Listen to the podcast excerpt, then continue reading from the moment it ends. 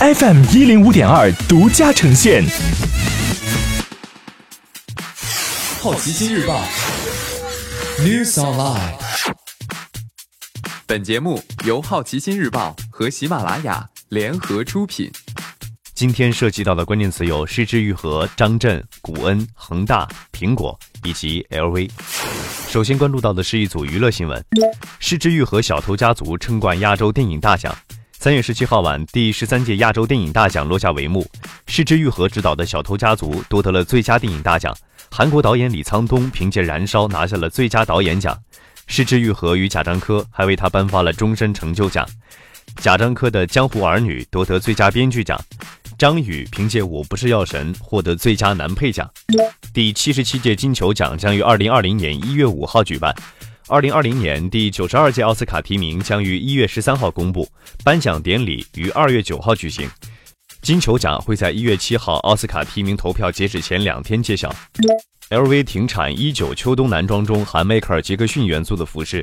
路易威登今年一月份在巴黎展示的秋冬系列向迈克尔·杰克逊致敬，但不久之后 HBO 纪录片《逃离梦幻岛》引起业界震动，LV 面对负评不得不发表声明。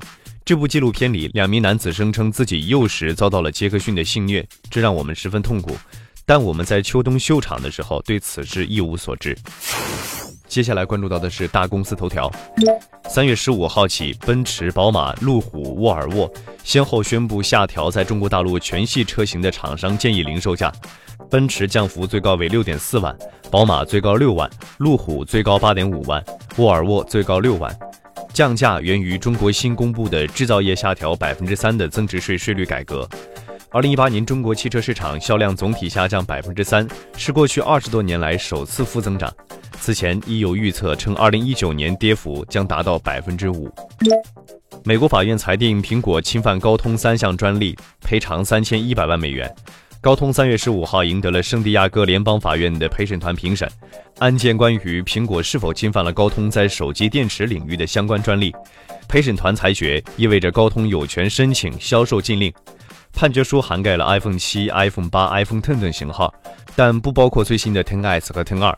本次诉讼只是两家公司全球数十亿美元规模诉讼的一小部分。恒大电动汽车将于六月投产。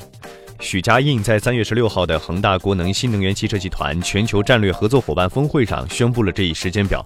同日，恒大健康公告称以五亿元收购了拥有轮毂电机技术的泰特机电百分之七十股权。恒大过去半年已经在新能源车领域投资超过二百三十亿人民币，覆盖电动车整车技术、生产资质、电池技术、电机技术等领域。